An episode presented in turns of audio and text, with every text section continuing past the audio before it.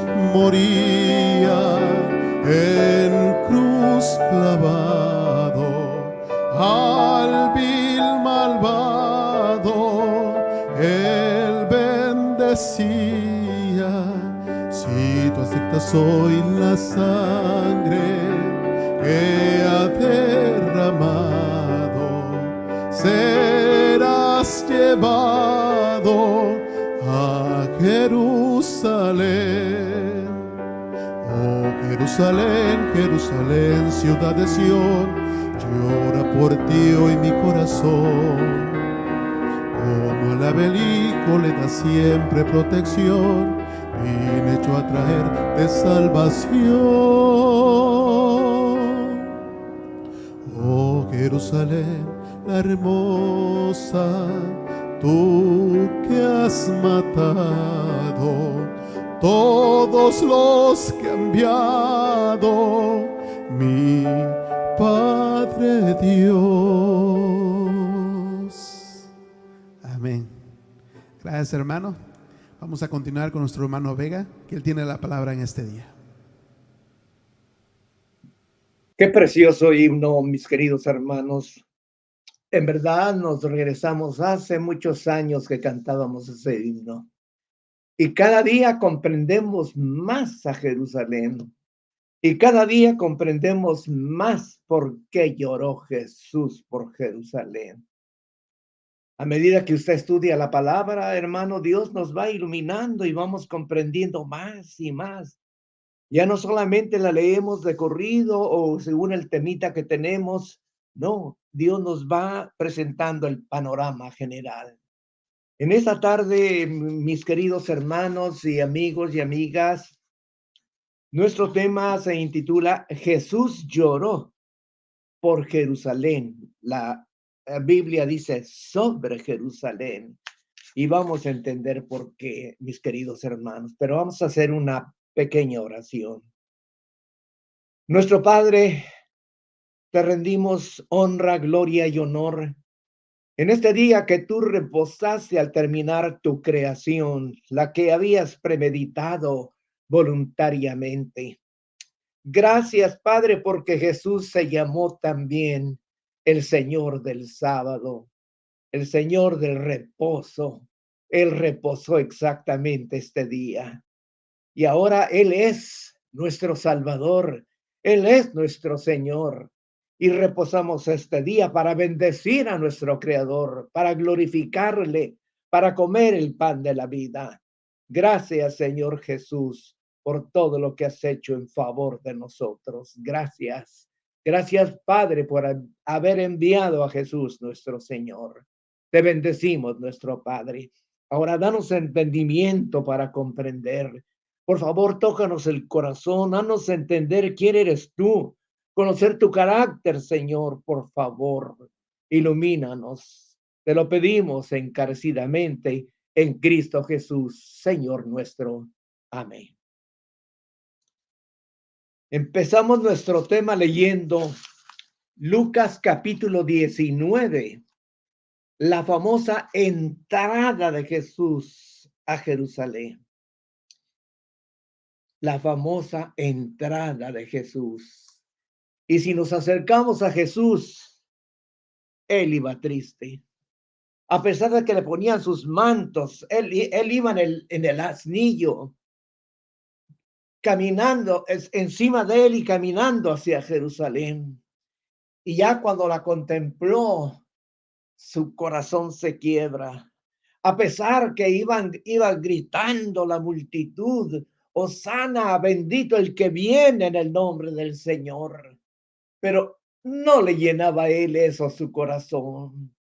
Sabía que solamente eran expresiones emocionales, pero no con aquel entendimiento, comprensión y conversión a Él, solamente por los milagros, las señales que hacía, eran innegables.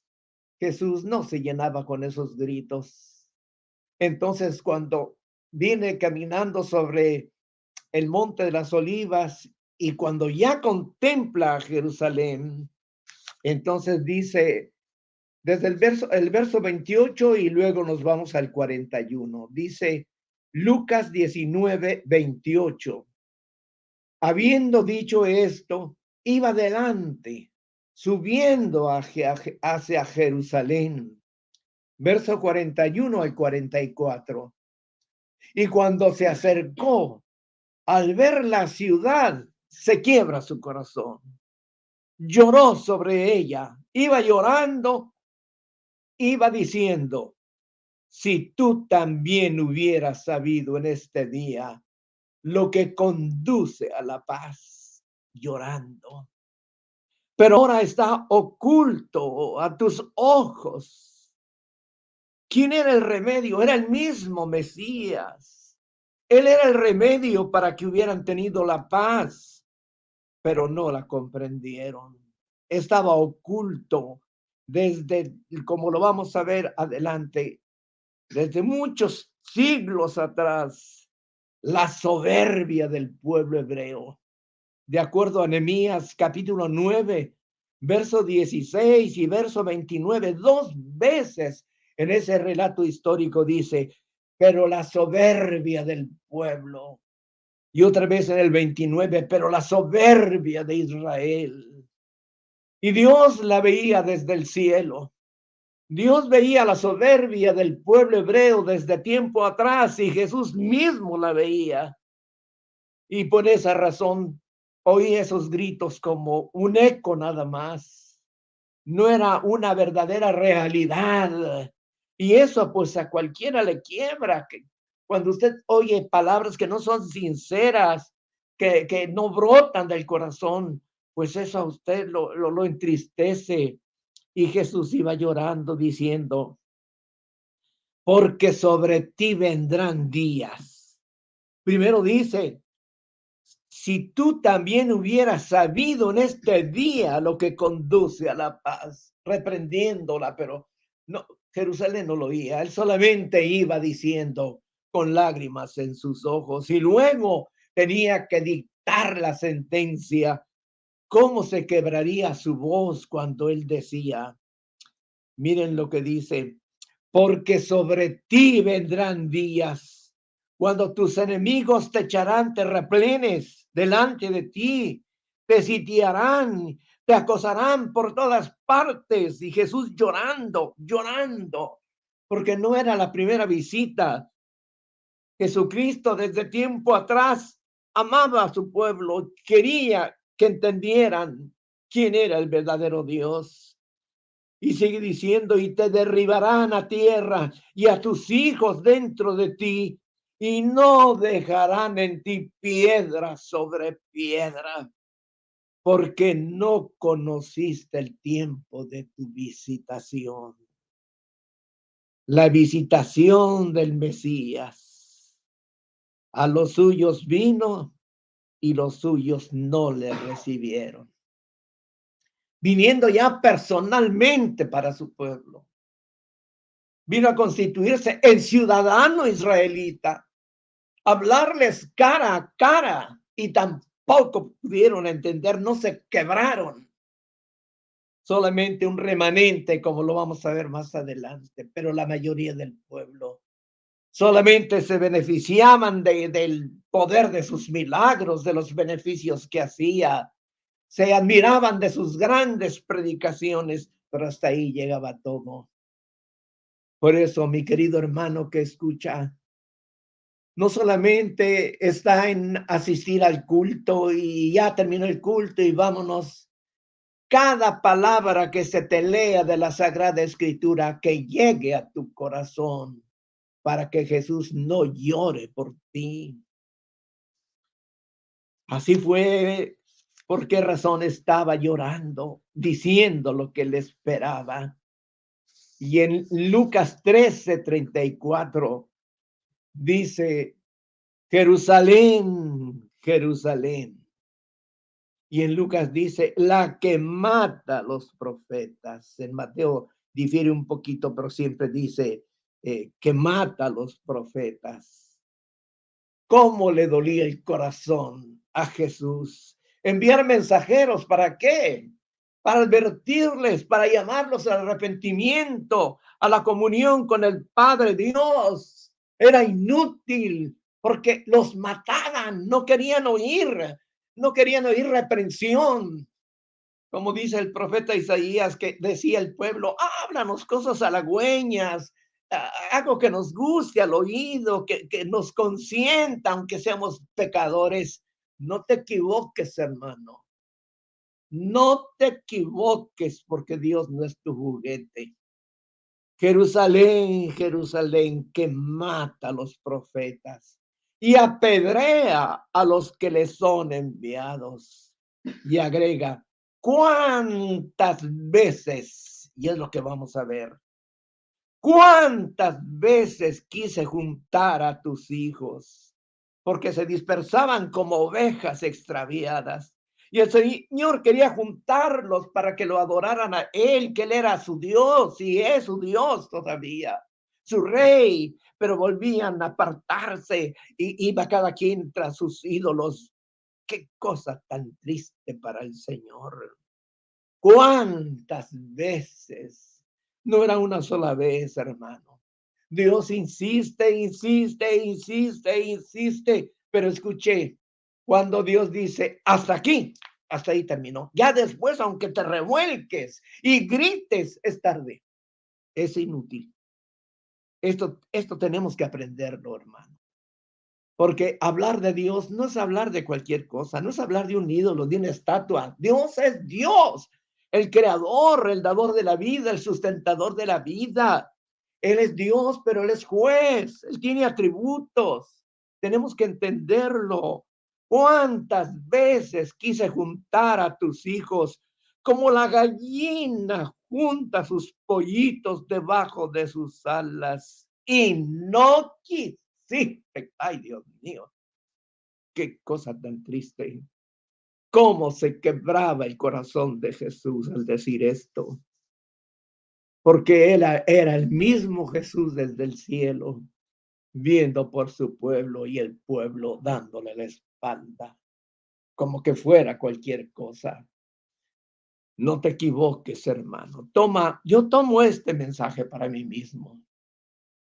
Tómalo para ti mismo, hermano. Tómalo. Con Dios no se juega que Dios te perdona, amén, gloria, pues es cosa del Señor, pero cuando el Señor diga, basta, no más, entonces te lamentarás, porque nunca pusiste amor para Dios. Israel, a pesar del mandamiento, amarás a Jehová tu Dios de todo tu corazón, con todas tus fuerzas, en vano, no lo cumplían.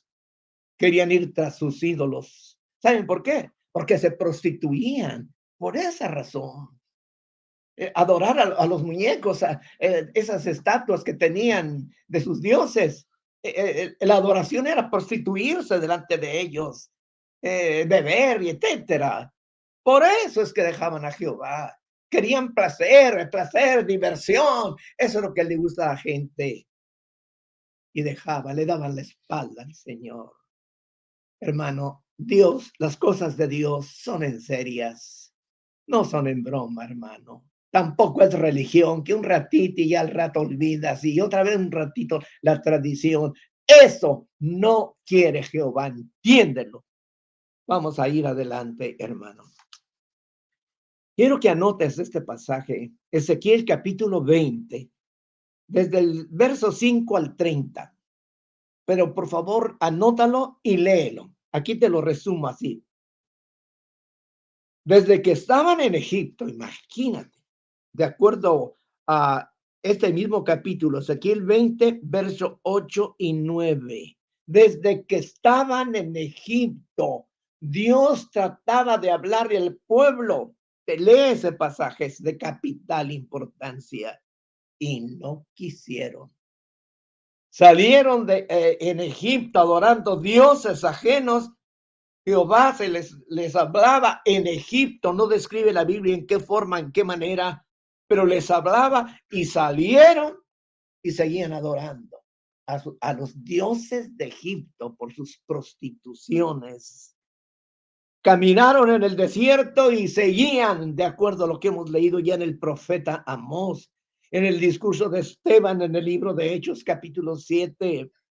Yendo en el desierto, seguían todavía y iba Jehová como una columna y ellos todavía adorando a ídolos. Es que eso es increíble.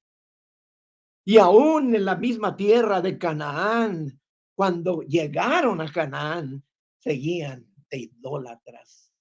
Hermano, eso es terrible. ¿Cuántas veces él no estaba bromeando, hermano?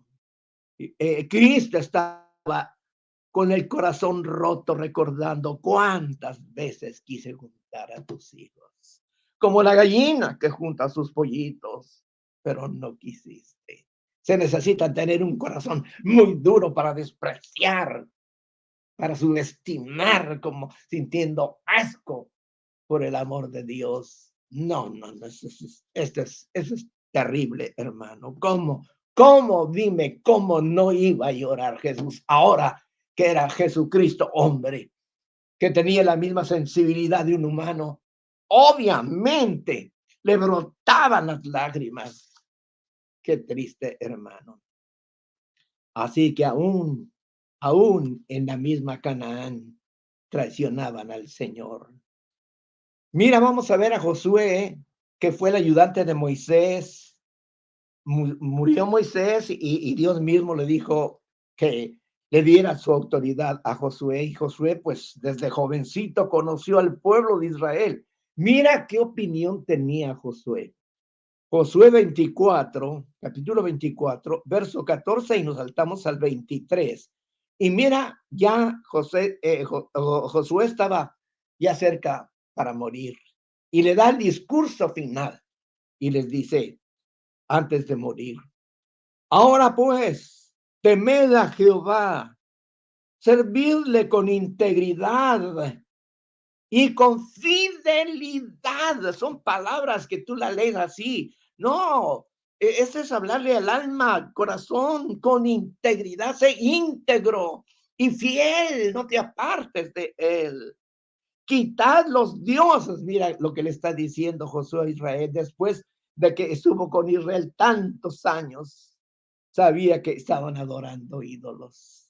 Quitad los dioses que vuestros padres sirvieron al otro lado del río, allá en el río Éufrates, el río Éufrates, Todavía había israelitas que adoraban esos dioses.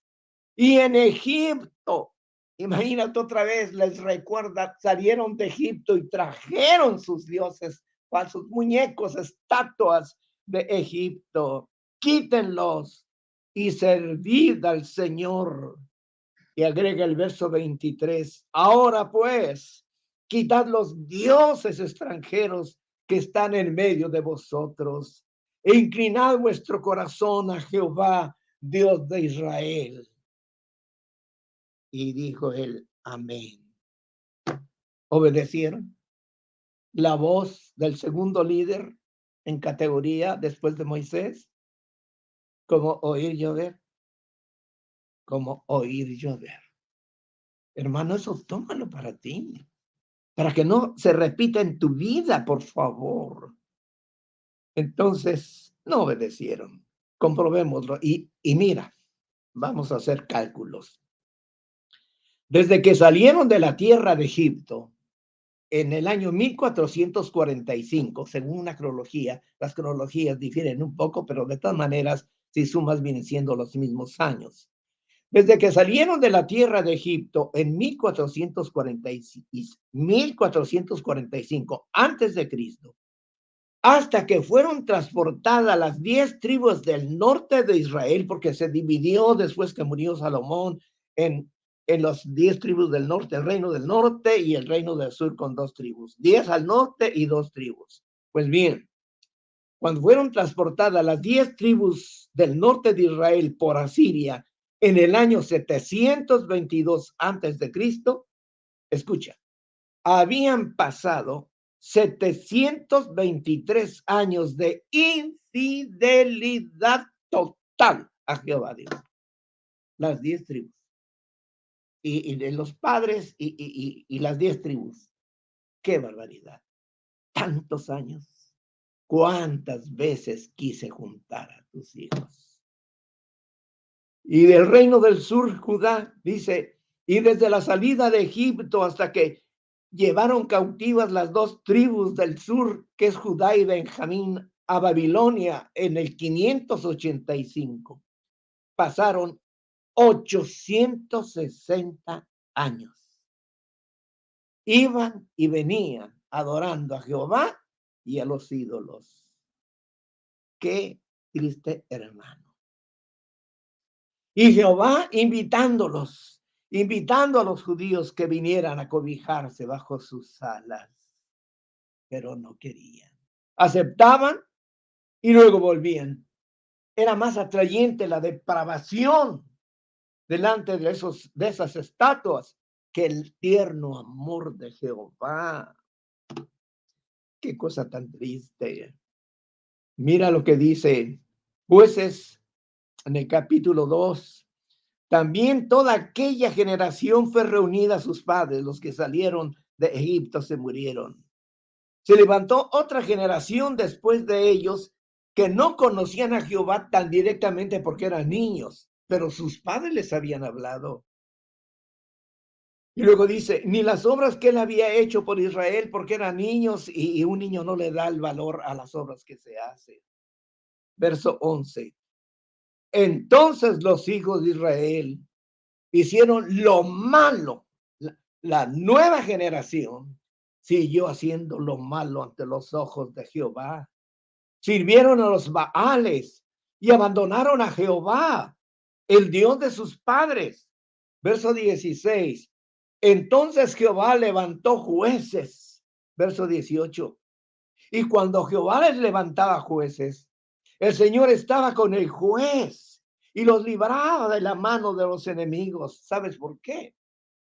Porque el Señor se compadecía por sus gemidos a causa de quienes los oprimía y los afligía. ¿Cuántas veces quise juntar tus hijos?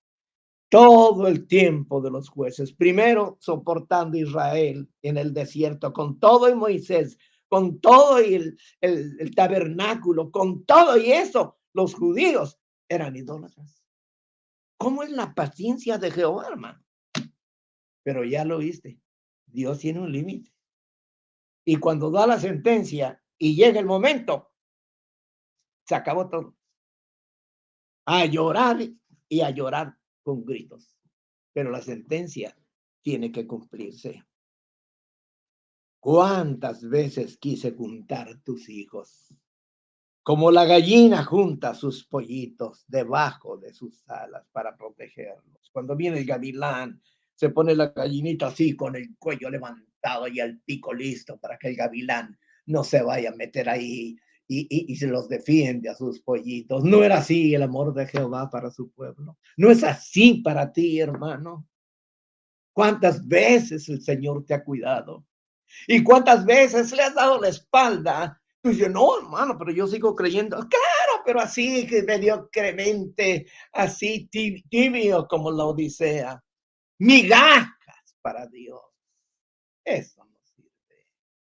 Eso no sirve. Las diez tribus ya no regresaron.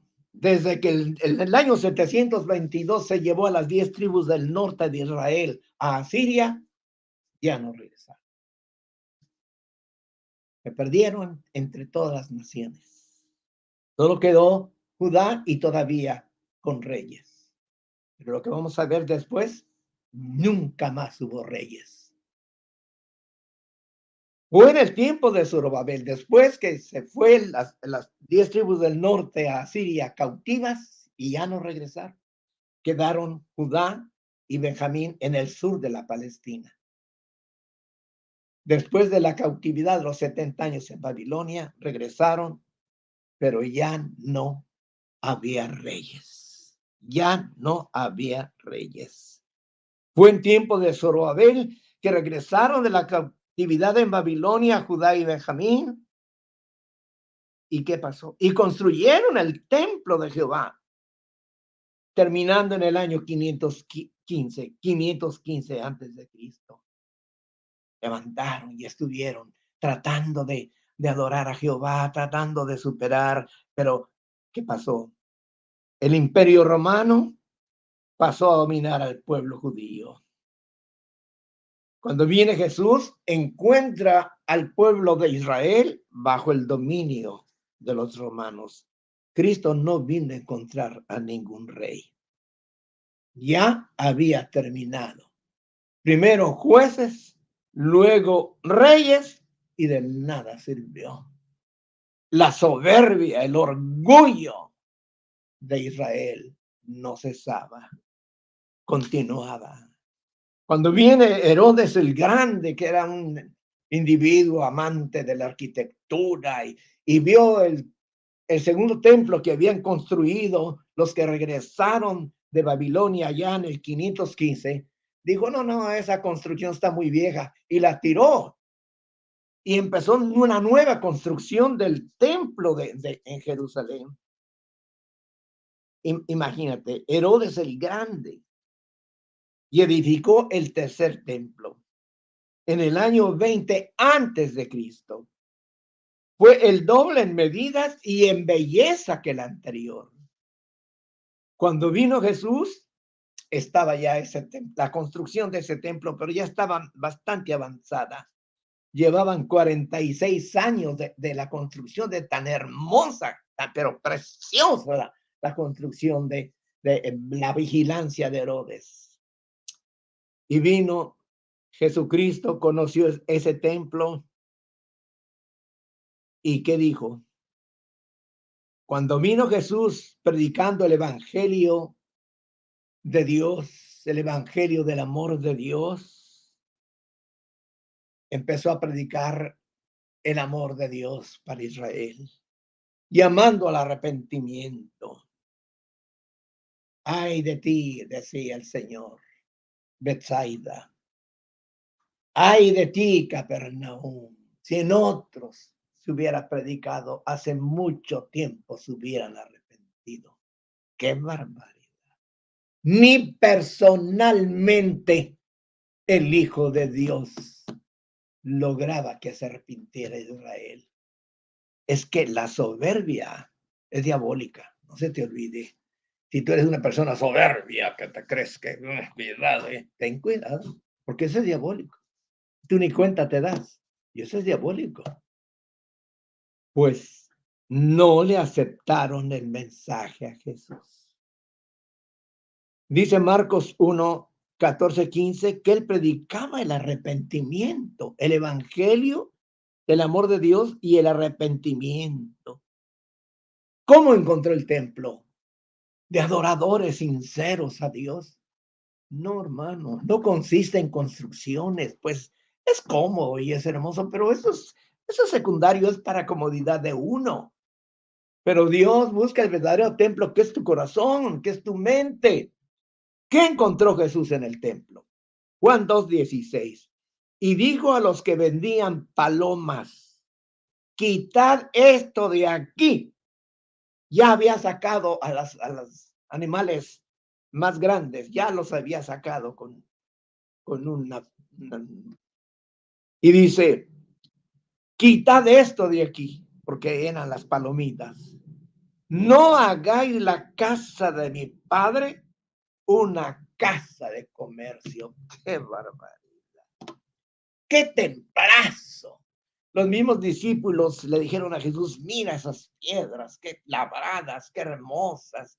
Y Jesús les dijo, no quedará piedra sobre piedra. Ya Jesús veía lo que le esperaba a ese tremendo templo, que era una gran obra de arquitectura, pero hueco. Adoradores mentirosos, hipócritas, insinceros, más bien que estaban buscando el dinero.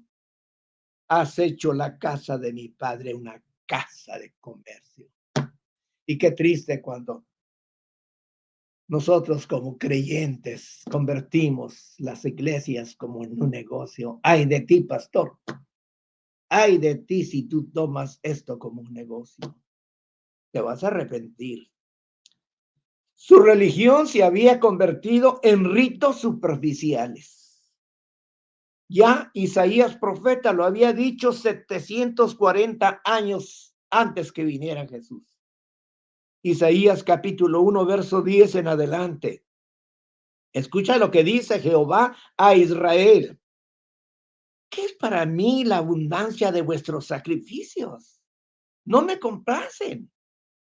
Vuestras fiestas señaladas las aborrece mi alma.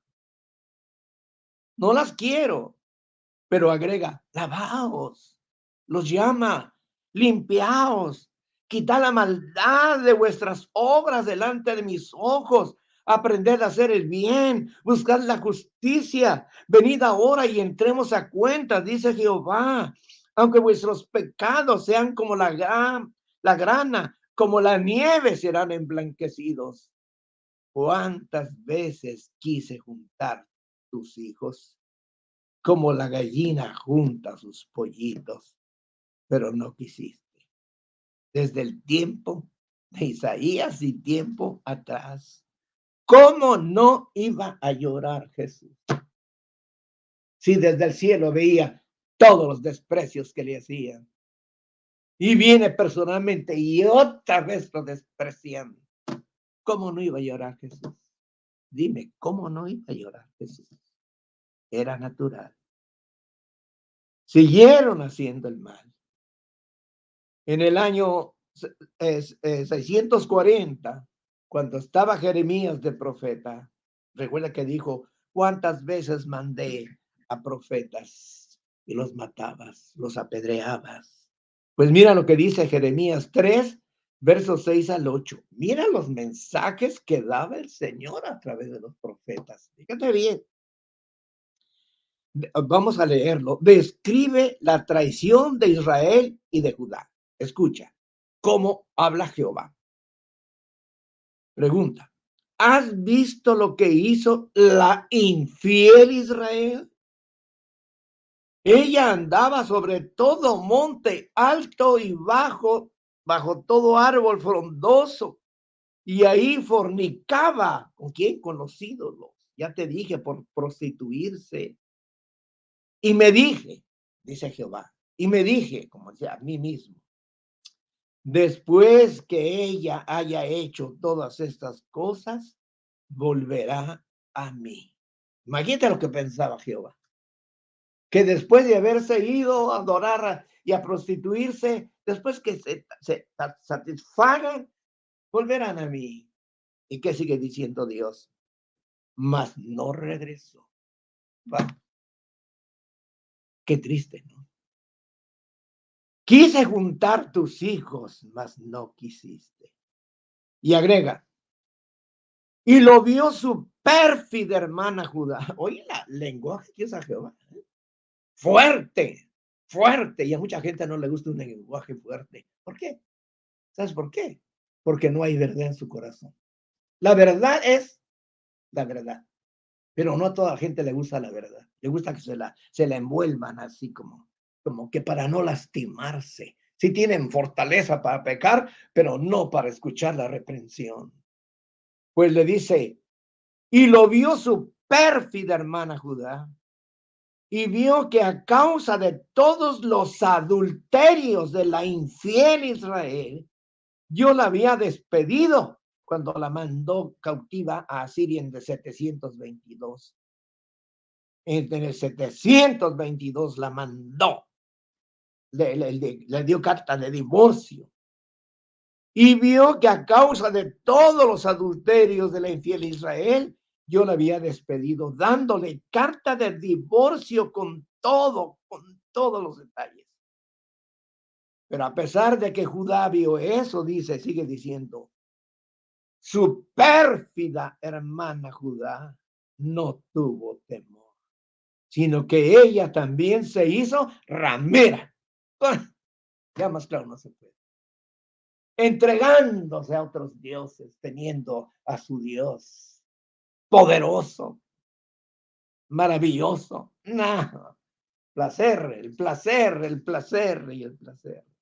Se hizo ramera pública. Sin embargo, Jehová llamaba a su pueblo en Jeremías 3, verso 12, que le ha dicho todo eso. Mira lo que le dice ya en el verso 12. Le dice Dios a Jeremías, ve y proclama estas palabras al norte y di, regresa infiel Israel, regresa infiel Israel, declara Jehová. Agrega en el verso 14, volved hijos infieles, declara Jehová, porque yo soy vuestro dueño. ¡Qué barbaridad! ¿Cuántas veces quise juntar a tus hijos y no quisiste? Tenía razón Jesús de llorar. E-, ese es el, ese es el colmo, hermanos, de, de amor, de misericordia, de, de bondad. Y qué soberbia la de los judíos, qué soberbia la de los judíos. Cuando vino Jesús a Israel, en Mateo 23, ahí se declaró el Señor y le dice, describe en ese capítulo, describe lo vacío que estaban los grupos religiosos, fariseos y escribas y los sacerdotes, los que oficiaban en el santuario. Y los desnuda. Que era estos, estos sacerdotes y fariseos y escribas, era lo más granado que tenía el pueblo judío. Los felicitó Jesús y les dijo, bien hecho, han hecho mucho bien a mi pueblo. No, ni, ni ni ninguna expresión de, de, gratitud, ni de felicitación, esperanza, si el Señor sabía quiénes eran ellos, los líderes. Porque hay gente que quiere ser solo líder, ¿para qué? Para nada. Cuando Dios pone al líder, esa es la obra de Dios. Entonces, mira lo que les dijo. Les dijo Jesús a las gentes, antes de hablarle a los fariseos, a los sacerdotes, les dice, no hagáis conforme a sus obras, porque ellos dicen bla, bla, bla, bla, bla, bla, bla, y no hacen. Entonces, mira, Dios no solo está pendiente de lo que dices, sino de lo que haces. ¿Es efectivo lo que tú dices? ¿O solo son palabras que se lleva el viento?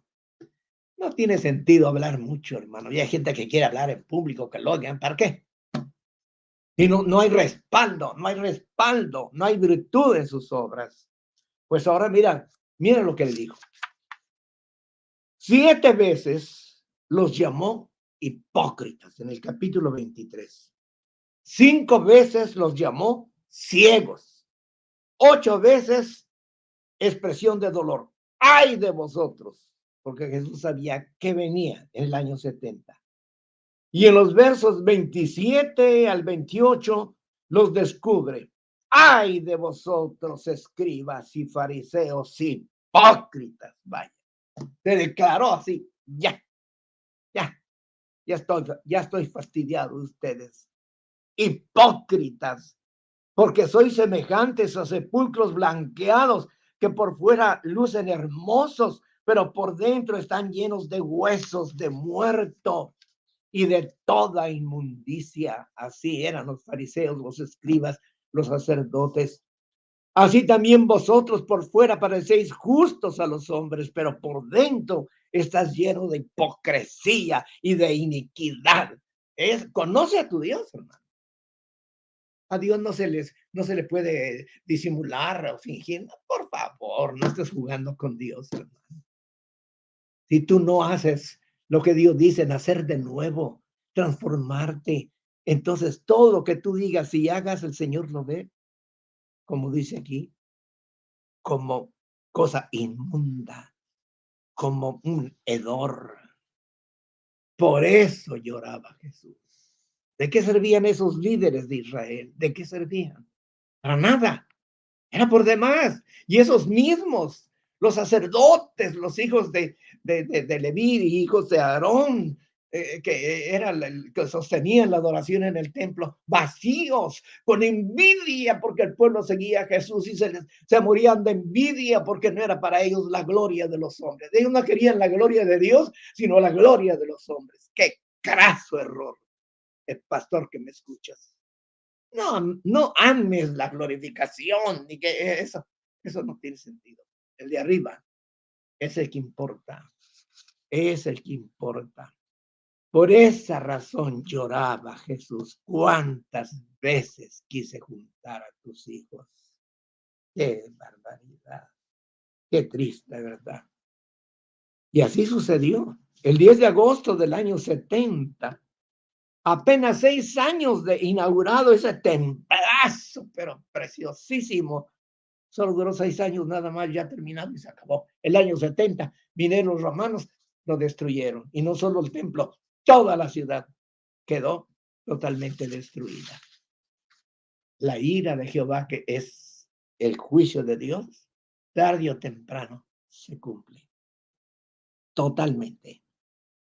Así que, hermano, aprendemos. Ahora, escucha esto.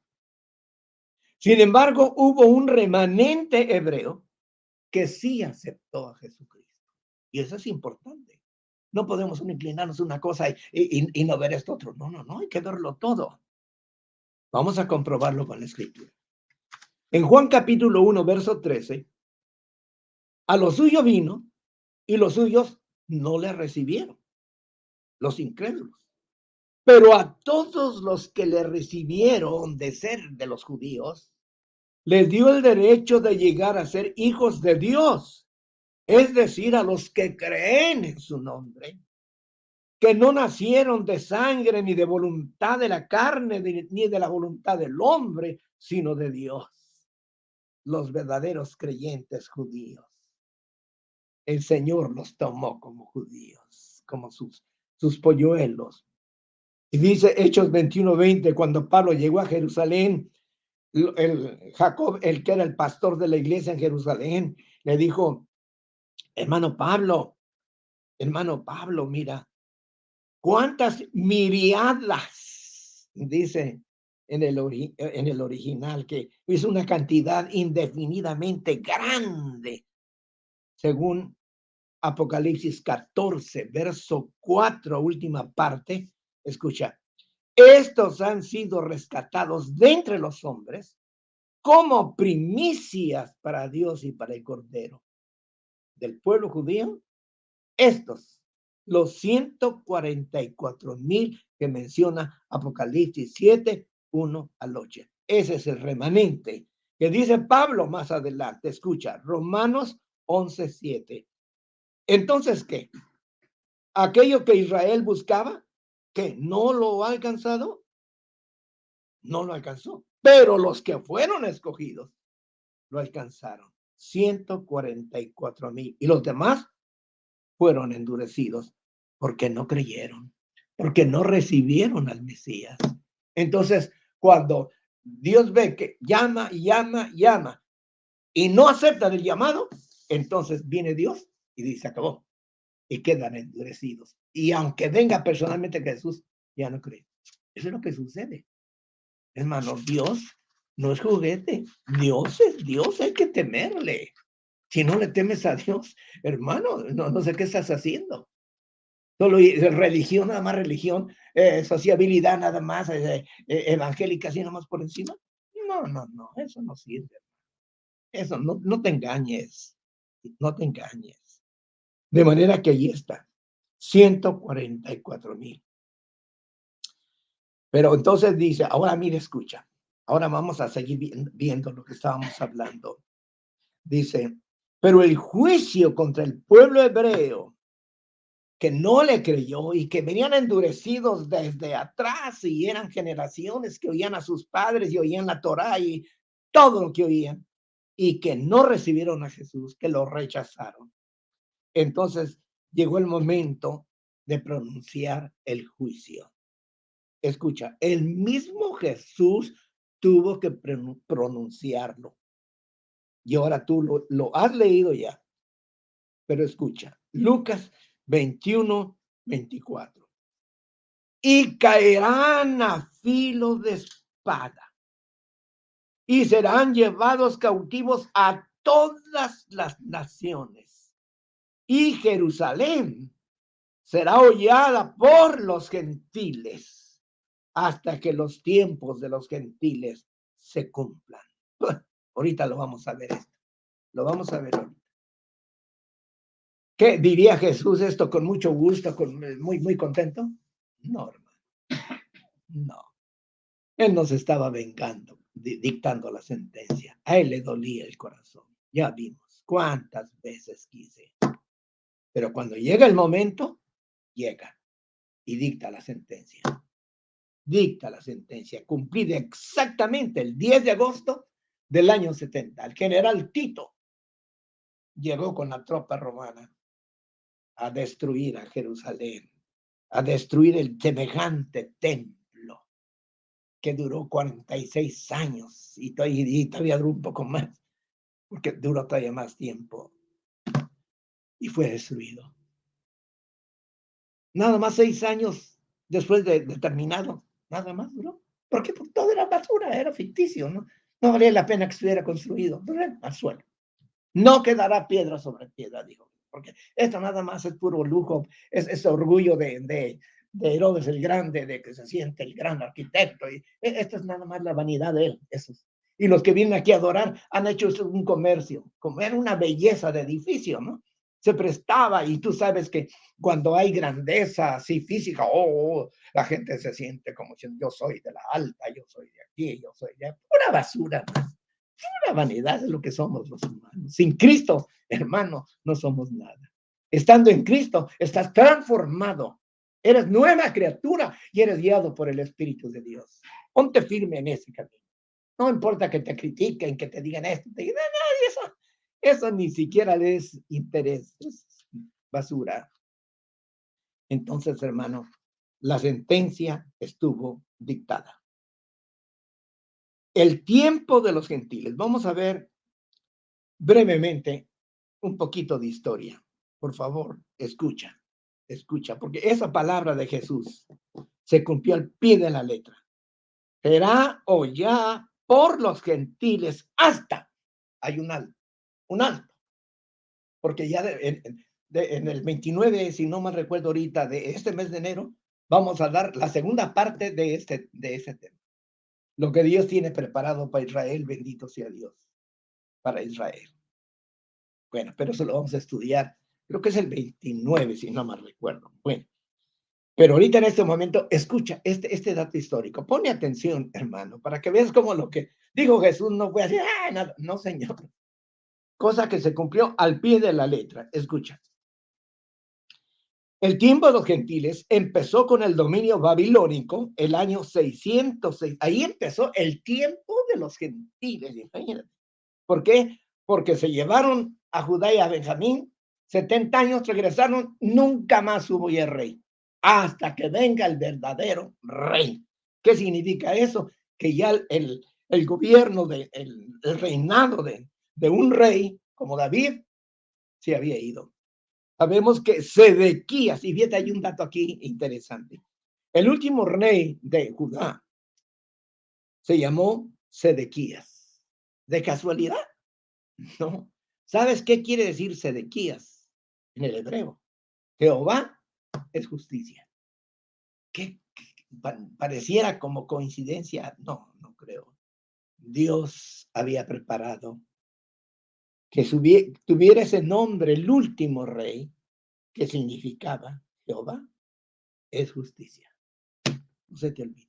Es amor, es misericordia, ¿cómo no, hermano? Gloria a Dios, Pero no te, no te quedes solo allí, que me aguanten lo que, que, no, no, no. Sigue, Dios es santo, Dios es puro, Dios es amor, Dios es justicia. ¿Por qué no ves ese lado? Solo, solo este. Por favor, no, no te confundas. Entonces, llegó la justicia. Vamos a dar los datos, los datos históricos. Así que ya dije, después de Sedequías ya no hubo rey, ya no. Llegó el dominio romano. Fíjate bien, las, dice, será oída por las gentes. Primero fueron los romanos, los romanos, hasta que llegó el rey de los Érulos, Odoacro, y este derrotó al último emperador del reino romano, a Rómulo. Y al derrotarlo, el poderío de Roma sobre Israel cesó. Eso fue en el año 476 ya de Cristo. Más tarde, la, la región de Palestina fue conquistada por los Omeyas. ¿Qué es eso? Es una dinastía de califas árabes. Escucha, no más rey de Israel, ahora califas árabes las que van a gobernar por los gentiles, será aullada por los gentiles. El falso profeta Mahoma ya no era, no era el, el Mesías de Israel, no, ahora un falso profeta Mahoma. Ahora vienen quienes, pues los califas. Muy bien, entonces los omeyas, dinastías de califas árabes, eh, uno de ellos llamado Moabiyá primero, Moabiyá primero, fundó el califato árabe en Jerusalén el 661. No más reyes de Israel, califatos árabes. Ya no hay reyes israelitas, ahora son califas.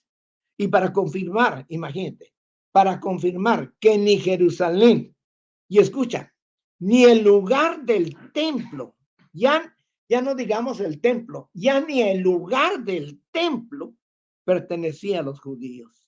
En el mismo lugar del templo fue levantada la cúpula de la roca, así se llama ese edificio, la cúpula de la roca en el año 691.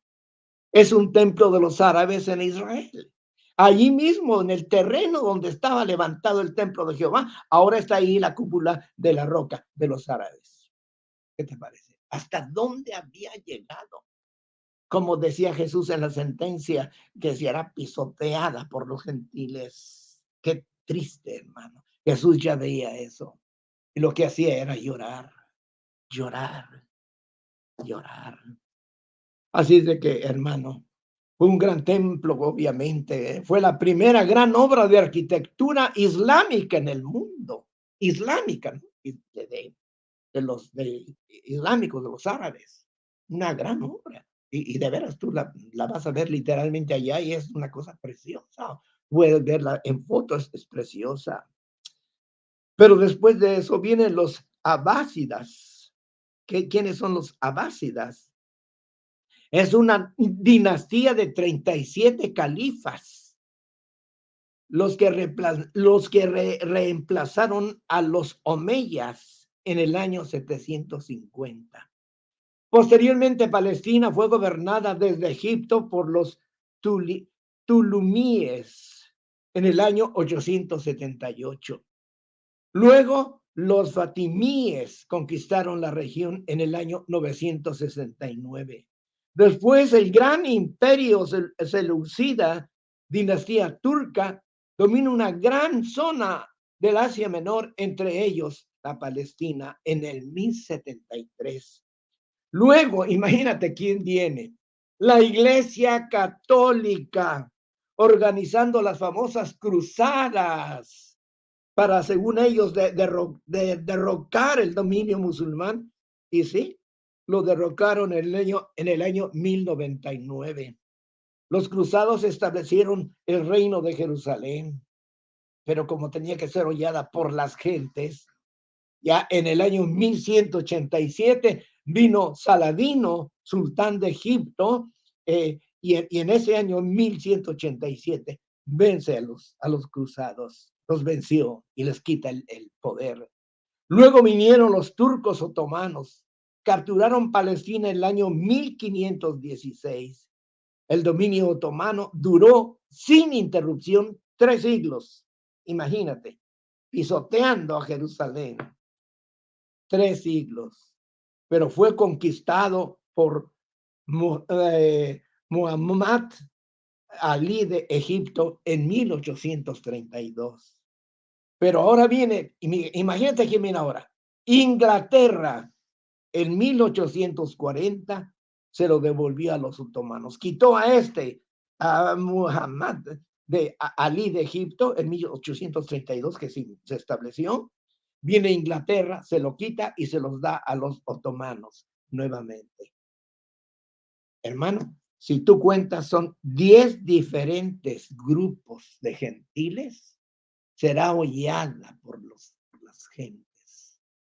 Así fue hollada la tierra de Israel. Jesús dio la sentencia. Después de haber venido a ser crucificado, a derramar su sangre, ¿quién la aprovechó? Los que sí aceptaron a Jesús y los demás a sufrir, a sufrir y a sufrir. Y ya para ir terminando, mira qué cosa. Ya cuando los ingleses están, están metidos en, en, en Palestina, tú sabes que el, el gran imperio inglés está, está muy extendido y todavía tiene muchos dominios, pues ya er, era un, un, imperio que había que respetar. Pues escucha ahora esto, ya es, vas a hacer el, el resumen final. Los judíos, cuando vieron que, que, Inglaterra estaba pues eh, como, como favoreciendo un poquito a los, a los judíos, formaron lo que se llama el sionismo. El eh, Sion es una colina en Jerusalén, sabemos dónde estuvo el, el, el rey de, el rey David, allá en Sion. Pues entonces ya quedó el sionismo como un símbolo de Israel. Es una doctrina y un movimiento que tuvo por objeto el establecimiento de judíos en una comunidad nacional, autónoma o independiente para Palestina. E, ellos trataban de, de poner una, ya una comunidad allá en Palestina, ya, ya, ya se estaba gestando. El tiempo los gentiles estaba llegando a su fin. Escucha. Para ese tiempo, Teodoro Herz le dio fuerza con su libro, muy famoso este libro, procura conseguirlo, El Estado Judío, en 1896. Como todo venía coincidiendo, ¿verdad? Venía coincidiendo. Eh, Teodoro Herz es famosísimo entre los judíos con su libro El Estado judío. Eh, decir eso antes, eso era imposible, era, era, era dar risa, era imposible. Sin embargo, el tiempo de las gentes se estaba cumpliendo. Ya en 1901 se creó el Fondo Nacional Judío para el rescate de la tierra palestina. Y tú sabes que los judíos tienen dinero. Pues se fundó ese, se estableció ese fondo nacional. Y la inmigración judía empezó a crecer, a crecer. Y vino una declaración que se llama la Declaración de Balfour en 1917. Te la voy a leer, hermano. Saqué copia de ella para que veas esa declaración, qué es lo que dice. Ponle, ponle sentido. En 1917, cuando fue la Primera Guerra Mundial, donde ocho naciones gentiles empezaron, eh, europeas, empezaron a destruir los gentiles entre ellos mismos. Israel empezó, empezó a surgir. El tiempo de las gentes había cumplido. Y después de la Primera Guerra, como sabemos, vino la Segunda Guerra Mundial, donde cuántos murieron, más de 50 millones. Solo de los rusos, 20 millones. Como 50 millones o más murieron en la Segunda Guerra Mundial, gentiles. Obviamente todavía eh, los, los judíos europeos que no querían regresar a, ¿para qué vamos a regresar a, a, Israel? Para que aquí estamos bien. Vino Hitler y hizo una matanza. ¿Recuerdas la matanza que hizo Hitler de los judíos? Porque con su clásica soberbia, estamos bien, tenemos dinero, tenemos empresas, así, pues vino Hitler y los llevó, los, los, los estuvo detenido hasta se iban enflaqueciendo, enflaqueciendo, muriendo por su soberbia, hermano. Date cuenta, aprende de todo eso en la vida, eso es muy importante. Pues bien, dice esta nota, te voy a leer primero la nota y luego te leo lo, que es lo escrito por el, el Balfour. La declaración de Balfour fue hecha a través de una carta enviada por el ministro del Exterior británico Arthur Balfour, al varón Leonel Walter Rothschild, un líder de la comunidad judía en Gran Bretaña. Fíjate bien, el ministro del Exterior de, eh, británico le manda esta declaración al líder del sionismo que estaba allí mismo en Inglaterra. Ahora sí viene la declaración. Escúchala escrita el 2 de noviembre de 1917. Estimado Lord Rothschild, tengo gran placer en enviarle a usted en nombre del gobierno de su majestad. Escuchen, en nombre del gobierno de Inglaterra. Declaración de apoyo a las aspiraciones de los judíos sionistas, que fueron los que empezaron el movimiento, la moración, que ha sido, esa declaración ha sido remitida al gabinete y aprobada por el mismo, o sea, todo de acuerdo a la ley. La declaración fue aprobada. El gobierno de su majestad, dice la declaración, el gobierno de su majestad ve a favor ve favorablemente el establecimiento en Palestina de un hogar nacional para el pueblo judío. Ah, esta declaración del gran imperio británico, eso tenía un peso en ese tiempo, pero tremendo. Todavía no era Estados Unidos lo que soy, no, e, era Inglaterra la que dominaba.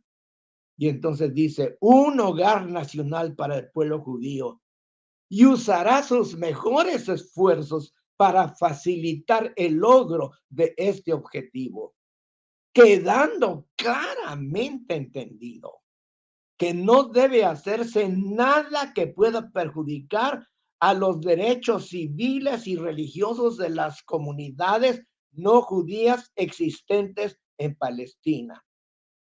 O los derechos y el estatus político que disfrutan los judíos en cualquier otro país. Punto. Estaría agradecido si usted hace esta declaración del conocimiento de la federación, al conocimiento de la Federación Sionista. Arturo Balfour. ¿Qué declaración, hermanos? ¿Qué significa esto? Que el tiempo de los gentiles estaba terminando. Y escucha ya para terminar este dato. Escucha. Solo, ya, bueno, dice, el Estado de Israel se decretó en mayo de 1948. Pero qué cosa tan rápida se vino así, porque el tiempo de los gentiles estaba terminando. Dos guerras mundiales destrozándose millones de gentiles y, el pueblo judío naciendo nuevamente como pueblo de Dios. Y entonces, en 1948 es declarado Israel como el Estado de Israel. Otra vez el Estado de Israel, sin rey, sin rey, porque el rey ya viene. El verdadero rey de Israel ya viene. Ya no más reyes humanos. Entonces, dos regiones de Palestina escaparon al control de Israel, lo que se llama Cisjordania y Jerusalén Este. Aparte de, Jerusalén Este, está bajo el dominio todavía de los palestinos, anexada por Jordania. Y la franja de Gaza, que es muy conocida en las noticias, controlada por Egipto. Solo esas dos partecitas todavía tienen los árabes. Así que aún falta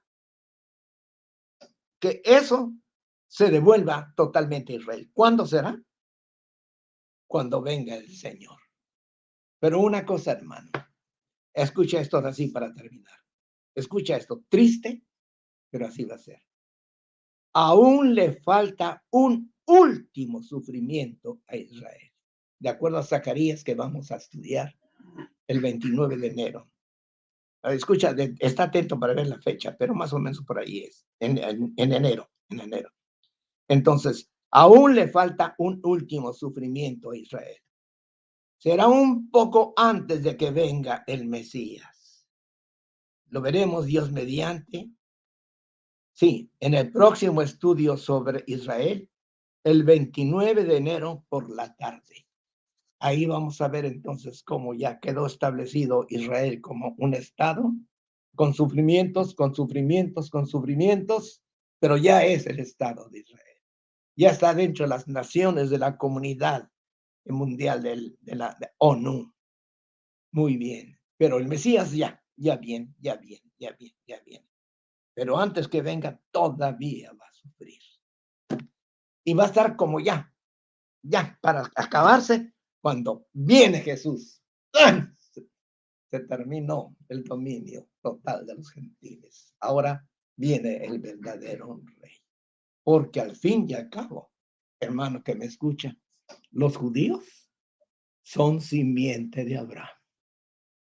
Y Dios tiene un pacto con Abraham, no lo ha olvidado. Israel será restituido nuevamente como el pueblo de Dios. Él sabe quiénes serán, pero sucederá, hermano. Es lo que estamos esperando. Las palabras de Jesús se cumplen, se han cumplido al pie de la letra. No olvides eso. Cuando tú medites en la Biblia, repite y repite y estudia y estudia todas las palabras de Jesús, porque son las palabras directas del Padre. Lo que yo hablo no es mío, es del que me envió. Por favor, dale crédito a todo lo que Jesús dijo. Y obviamente a las 14 epístolas, 13 que escribió Pablo y la de los hebreos, que no sabemos exactamente quién escribió, más las que escribió Pedro, las que escribió Juan, etcétera. La palabra de Dios es digna de todo respeto. Así que hermanos, hemos dado la primera parte de este estudio. ¿Por qué lloró Jesús? Ahora sí entendiste. Que Dios bendiga su palabra en vuestros corazones. Amén.